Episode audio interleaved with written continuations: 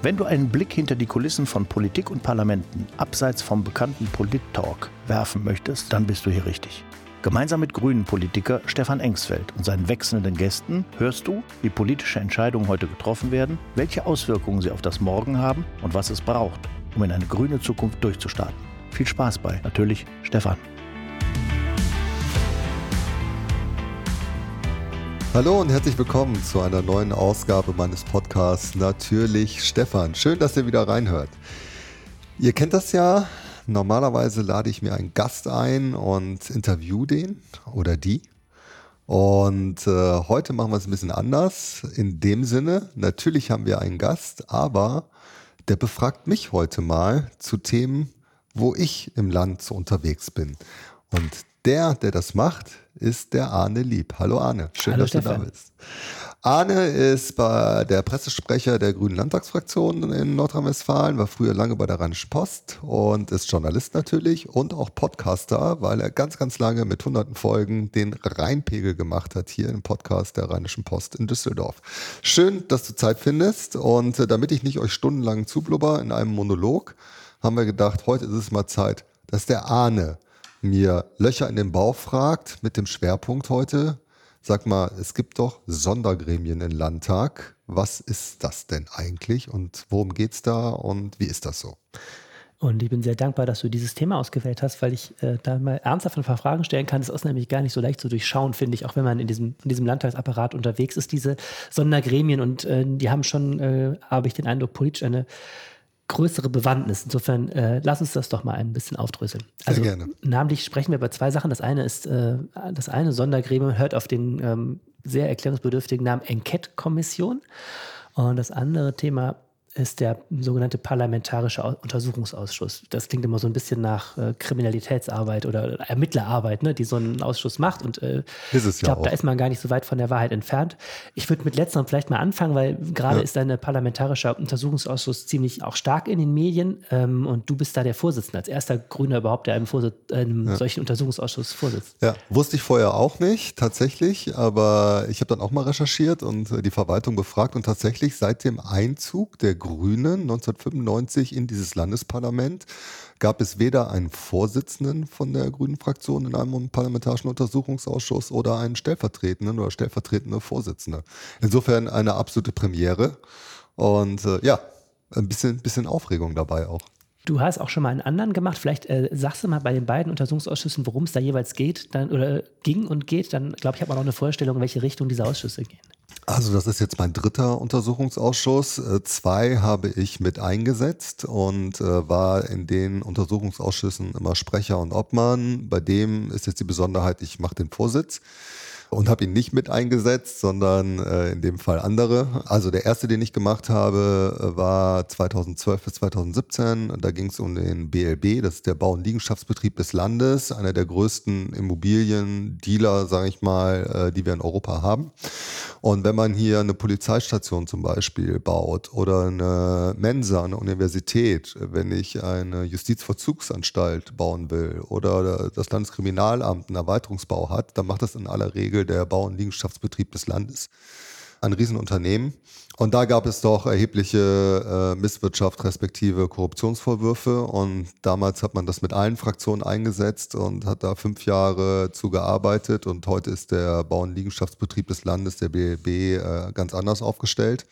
Und äh, die Skandale, die wir damals hatten, äh, kommen so heute nicht mehr vor. Und der zweite Untersuchungsausschuss äh, hieß Pua Kleve. Da geht es darum, dass wir in Nordrhein-Westfalen den Fall hatten, dass ein hellhäutiger Syrer verhaftet wurde, mehrere Monate in Kleve im Gefängnis saß, dann brannte seine Zelle, er verstarb. Und es kam dann erst raus, dass er völlig unschuldig im Gefängnis gesessen hat. Äh, es wurde ein dunkelhäutiger Schwarzafrikaner gesucht und alle haben sich gefragt, wie kann das sein? Äh, dass äh, äh, man so jemanden über Monate unschuldig inhaftiert und die zweite Komponente natürlich, warum hat die Zelle gebrannt und wie waren die Umstände. Und wie ist das damals Thema im Landtag geworden? Also wie ging das formal, dass so ein Untersuchungsausschuss seine Arbeit aufnimmt? Naja, also man, ähm, ich bleib mal beim Pua Klebe, dem Fall Ahmad A., dem Syrer. Äh, irgendwann kam diese Information natürlich ans Licht. Irgendwann hat man festgestellt, dass man den Falschen inhaftiert hat, äh, nachdem er verstorben war. Und dann äh, haben wir halt äh, gesagt, damals mit der SPD-Fraktion, wir waren damals in der Opposition, CDU und FDP waren an der Regierung, haben wir gesagt, es bedarf der Aufklärung, weil so etwas darf nie wieder in diesem Land passieren, dass jemand falsch inhaftiert wird, weil Freiheitsentzug ist schon sehr, sehr, sehr, sehr schlimm und greift sehr weit in das persönliche Leben rein. Und wir müssen sicher sein, dass äh, diejenigen, die ins Gefängnis kommen, auch die sind, die gesucht sind. Also ich meine, das ist ja äh, eigentlich eine Selbstverständlichkeit. Und man fragt sich schon, auch sag mal mit den ganzen Computern und Hightech, wir sind eine Industrienation, wie so etwas sein kann, also so etwas Krasses einfach passieren kann. Und um das abstellen zu können, muss man erstmal rausfinden, was ist überhaupt passiert und was ist da gelaufen und wie ist es gelaufen und wer hat was gemacht. Und das haben wir dann in einem Untersuchungsausschuss versucht aufzuklären und dann Vorschläge gemacht, wie man in Zukunft so etwas verhindern kann. Das heißt, ihr Abgeordnete seid schon so, habt schon so das Recht, auch in gewisser Weise zu ermitteln bei Behörden, wenn, wenn ein Fall auftritt, wo ihr sagt, da muss, ähm, da hat die Öffentlichkeit ein, ein, Interesse oder ein Recht, dass da, dass da Es ist ein bisschen wie bei Gericht. Ein bisschen wie bei Gericht. Äh, wir laden uns Zeugen vor. Wir, wenn Zeugen zum Beispiel nicht erscheinen, kann man denen auch Bußgelder geben oder im Extremfall dann auch selber nochmal mit Freiheitsentzug kommen, also sie ins Gefängnis schicken. Wir haben Akteneinsicht, das heißt, wir fordern tatsächlich Akten an und, äh, und das ist sehr weitgehend. Also bei betroffenen Personen dann nicht nur zum Beispiel dienstliche E-Mail-Accounts, sondern auch private E-Mail-Accounts. Wir alles, was in den Akten vermerkt ist, in den Behörden, in der Regel in Ministerien oder untergeordneten Behörden, bekommen wir dann äh, zu Gesicht, was die Staatsanwaltschaften ermittelt haben zum Beispiel. Das bekommen wir auch dann zu Gesicht. Vieles ist Verschlusssache, vieles ist vertraulich und nicht für die Öffentlichkeit bestimmt. Die Zeugenvernehmungen aber sind in der Regel immer öffentlich. Und äh, das äh, ist dann so, dass wir halt politisch versuchen aufzuklären. Wir sind nicht bei Gericht, also wir sind auch nicht die Staatsanwaltschaft. Das ganze Strafrechtliche, was passiert, interessiert uns gar nicht so sehr, sondern eher, wie ist was gekommen, wer trägt politische Verantwortung und was müssen wir als Parlament, als Gesetzgeber tun, damit Missstände, was geht in der Regel immer, man hat einen Untersuchungsausschuss nur, wenn es Missstände gibt oder einen Skandal gab, weil es ist das schärfste Schwert, was so ein Parlament hat so, dann äh, versuchen wir die Verantwortung halt äh, festzulegen und festzustellen und äh, dann halt dafür zu sorgen, dass äh, die Missstände abgestellt werden. Das heißt, um bei dem Beispiel Gericht oder im Vergleich zum Gericht zu bleiben, also ein Urteil gibt es am Schluss natürlich nicht. Das wird jetzt keiner es gibt einen Abschlussbericht. Strafe, aber es gibt einen Abschlussbericht. Das es gibt einen Abschlussbericht, der kann total strittig sein, weil natürlich auch unterschiedliche Warnungen sind und äh, eine Zeugenaussage kann man so oder so interpretieren.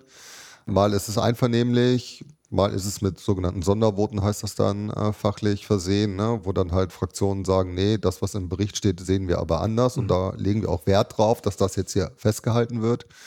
Ja, man kann es halt äh, immer wieder überprüfen und in dem Fall auch haben wir ein paar Vorschläge gemacht und dann kann man im, jetzt in der Legislaturperiode natürlich gucken, okay, wird das alles umgesetzt? Ne? Wer das, was man damals angeregt hat, wird das auch wirklich äh, im politischen Leben dann halt äh, mit Leben gefüllt quasi? Und zugleich geht das politische Leben weiter jetzt im neuen, in der neuen Wahlperiode mit einem neuen PUR, also äh, Parlamentarischen Untersuchungsausschuss, mit einem ganz anderen Thema. Da geht es um Brücken. Da geht es äh, um Brücken, vor allen Dingen um die Rammedetalbrücke bei der A45 äh, äh, in Westfalen, in Südwestfalen. Und äh, die wurde über Nacht gesperrt. Ein Riesendrama für die Region. Die Menschen tun mir wirklich leid, leiden massiv darunter dass äh, diese Talbrücke gesperrt wurde. Sie ist jetzt gesprengt und ein Auftrag für den Neubau, aber der wird noch Jahre dauern, äh, ist gegeben. Ja, da fragt man sich natürlich, äh, oder das fragen sich insbesondere die Fraktionen von SPD und FDP in dem äh, Fall, also die Opposition, wie konnte das passieren? Warum konnte man das nicht anders lösen? Hat man das extra verzögert oder nicht? Und das Brisante natürlich daran ist, dass das äh, zu der Zeit auch passiert ist, äh, wo der jetzige Ministerpräsident Verkehrsminister war, also auch politische Verantwortung getragen hat. Und äh, dann sind noch ein paar andere Brücken benannt worden, äh, die man sich untersuchen, äh, die man untersuchen soll. Und wir sehen halt prinzipiell im ganzen Land, weil viele Autobahnbrücken, um die geht es im Schwerpunkt, äh, weil wenn die gesperrt werden, dann gibt es Verkehrschaos immer in den Regionen sind in 50er, 60er 70er Jahren gebaut, äh, für ganz andere Verhältnisse. Die kommen mit dem ganzen Verkehrsaufkommen gar nicht mehr klar. Die bröseln uns teilweise weg. So eine Neubau einer Brücke kostet hunderte von Millionen in aller Regel. Also extrem kompliziert, wird uns über Jahrzehnte beschäftigen. Und wir gucken uns ein bisschen bei der Ramme der Talbrücke erstmal an, was ist wie wo gelaufen. Und dann gucken wir, wie wir das Thema so aufstellen, dass wir in den nächsten Jahren vielleicht anders damit umgehen. Welche zeitliche Dimension wird das ungefähr haben, so ein Ausschuss? Das weiß man vorher nicht. Äh, wir haben nur ein Enddatum, das ist das Ende der Legislaturperiode, also ungefähr ab jetzt in vier Jahren. Da müssen wir fertig sein. Mhm. Wenn wir nicht fertig sind, dann äh, gibt es einen neuen Untersuchungsausschuss in der neuen Legislaturperiode. Du hast ja jetzt eine besondere Rolle, äh, äh, haben wir eben schon ja angesprochen, als, als äh, Vorsitzender dieses Ausschusses. Was ist denn da jetzt deine Rolle und was sind deine Aufgaben? Ja, ich bin überparteilich als Vorsitzender. Ich muss halt gucken, dass es fair zugeht. Wir haben ein eigenes Gesetz, ein Untersuchungsausschussgesetz, äh, wo auch meine Rolle als Vorsitzender definiert wird. Und ich muss darauf achten, dass sich alle an das Gesetz halten. Ich habe kein Stimmrecht. Das ist der größte Unterschied, finde ich gerade, weil der Vorsitzende hat kein Stimmrecht. Sonst äh, konnte ich natürlich immer mitstimmen. Ähm, und ich muss halt gucken, also ich lade Zeugen, ich äh, lege Termine fest. Ich muss halt gucken, dass es fair und gerecht zugeht und sich an Recht und Gesetz gehalten wird. Okay, brutaler Themenwechsel. Wir kommen jetzt mal zu der, zu der anderen, äh, dem anderen Sondergremium, nämlich dieser Enquete-Kommission. Etwas gewöhnungsbedürftiger Name, finde ich. Und es ist schon ein, ähm, auch ein besonderes Gremium. Also ein Gremium, wo man, äh, ich glaube, so heißt es, umfangreiche Sachkomplexe auch mal betrachten kann als, als Landtag. Umfangreiche Sachkomplexe, die aber vom hohen öffentlichen Interesse sind und die natürlich Auswirkungen haben oder eng mit Landespolitik hier in Nordrhein-Westfalen verbunden oder verflochten sind. Enquete-Kommissionen gibt es schon länger. Die sind zeitlich klar befristet. Man setzt sie ein, also der Landtag setzt eine Enquete-Kommission ein. Und äh, die läuft immer zwei Jahre. Jede Fraktion macht das äh, in so einer Wahlperiode in aller Regel zu bestimmten Themen. Wir hatten damals vorgeschlagen das Thema Brexit, also der Austritt des Vereinigten Königreiches aus der Europäischen Union. Und welche Auswirkungen hat das auf Nordrhein-Westfalen? Da hatte ich dann den Vorsitz und wir haben zwei Jahre uns damit beschäftigt und äh, das ist ein bisschen fachlicher. Also so ein Abschlussbericht, der hat dann schon mal 400 bis 600 Seiten. Wir haben Gutachten in Auftrag gegeben, wir haben viele Anhörungen gemacht, also wo wir Menschen äh, gehört haben aus Wissenschaft, Kultur, Wirtschaft. Welche Auswirkungen hat das? Man hat viel zu tun auch, sag ich mal, mit der Diplomatie bei solchen Themen. Und man hört sich halt an und versucht halt sehr tief in ein Thema reinzugehen und äh, nicht wie so üblich in so einem Fachausschuss. Wenn man zum Beispiel einen Europaausschuss hat, eine Sitzung, dann hat er mal 10, 20 Tagesordnungspunkte, sondern beschäftigt sich zwei Jahre lang Sitzung für Sitzung mit einem Themenkomplex. Was bringt das den Menschen, wenn, wenn man sich, wenn sich die Abgeordneten so lange mit einem Thema beschäftigen? In aller Regel eine Verbesserung des Lebens, eine verbesserte Gesetzgebung und wir sehen, also sie sind in aller Regel zukunftsgerichtet auch. Oder bei Brexit, was heißt das für NRW natürlich, haben wir analysiert, welche Auswirkungen hat das in allen Bereichen und haben halt Handlungsempfehlungen vorgeschlagen, was zu tun ist in den unterschiedlichen Bereichen, die betroffen sind, damit halt alles abgefedert werden kann und damit halt, sag ich mal, die Beziehung zum Vereinigten Königreich nicht mit dem Brexit einfach endet. So, und das heißt, wir leisten unseren Beitrag dazu, dass äh, entstandene Strukturen halt weiterleben können, die für uns aber wichtig sind in Nordrhein-Westfalen. Kannst du mal sonstige Beispiele nennen, äh, wozu es Enquete-Kommissionen gerade gibt oder gegeben hat? Also es ist ganz, ganz unterschiedlich. Ein Thema in der Enquete zum Beispiel, was wir gerade haben, ist das Thema Einsamkeit. Wir hatten mal eine Enquete-Kommission zur Zukunft der chemischen Industrie, was super spannend ist, weil, was viele nicht wissen, Nordrhein-Westfalen ist ein großer Chemiestandort. Die chemische Industrie muss sich wandeln. Und natürlich ist die Frage, wie und wie geht das am besten im Sinne einer Transformation Richtung, wie kann sie ökologischer werden, wie kann sie nachhaltiger werden, wie kann sie weniger Emissionen äh, äh, verbreiten. Solche Themen zum Beispiel. Du hattest ja auch mal einen Vorsitz bei der Brexit-Kommission. Wie läuft denn das genau ab? Also eine, eine Fraktion stellt, äh, wünscht sich ein Thema, dann wird er eingesetzt und dann wird geguckt, wie kommt man da dem Thema näher. Also eine Fraktion äh, beantragt so eine Enquete-Kommission. Es gibt einen Antrag im Plenum. Bei der Brexit äh, haben dann alle zugestimmt. Und dann wird die eingesetzt. Ähm, die antragstellende Fraktion, in dem Fall wir, bestimmen natürlich auch den Vorsitz. Und äh, dann äh, gibt es äh, Zuarbeit von der Verwaltung des Landtags, weil man braucht auch sowas wie ein Sekretariat, man braucht ja eine Infrastruktur. Und in aller Regel, so habe ich das auch gemacht, geht es los mit einer Klausurtagung, wo man sich zwei Tage zusammensetzt und guckt, was alles im Einsetzungsbeschluss, äh, der so eine Enquete-Kommission zugrunde legt, äh, denn so drin gestanden hat und wie man das alles abarbeiten kann. Und dann geht's los. Und woraus besteht dann diese zwei Jahre? Also was macht ihr inhaltlich dann da? Also auch, das heißt da nicht Zeugen, aber Sachverständige zum Beispiel befragen, die sich auskennen? Sachverständige befragen, die sich auskennen. Also ich sag mal, äh, sehr betroffen zum Beispiel Schülerinnenaustausch. Es war bisher unproblematisch, äh, weil ne, nach London oder nach Glasgow oder sonst wohin zu fahren und dort eine Partnerschule zu besuchen. Dadurch, dass es quasi ein Drittstaat geworden ist, das Vereinigte Königreich, hast du ganz andere Fragestellungen. Also wie ist das mit den Papieren? Alle brauchen jetzt Reisepässe. Vor allen Dingen, wie ist das mit Versicherungen? Also was ist es ja nicht mehr EU? Ja, ist ja ein Unterschied, ob ich irgendwie Madrid mir bei einer Stadtbegehung einen Knöchel irgendwie verstauche oder ein Armgelenk oder einen Ellbogen breche. Was heißt das? Sind ganz andere versicherungstechnische Sachen und solche Fragestellungen. Ja, und dann muss halt gucken, okay, wie kann man das, was jetzt kompliziert geworden ist, denn einfach lösen? Und weil unser Interesse ist, dass dieser Schülerinnenaustausch auch weiter läuft. Und dann hören wir zum Beispiel, ähm, holen wir uns Sachverständige, die solche Austauschprogramme organisieren. Wir holen uns Lehrerinnen und Lehrer dazu. Wir holen uns Input von Leuten, die sich damit beschäftigen und die wissen, wie man das am besten lösen könnte, die Ideen haben. Mhm. So, und dann gucken wir uns die an und dann sagen wir nachher im Abschlussbericht, fanden wir gut oder fanden wir schlecht.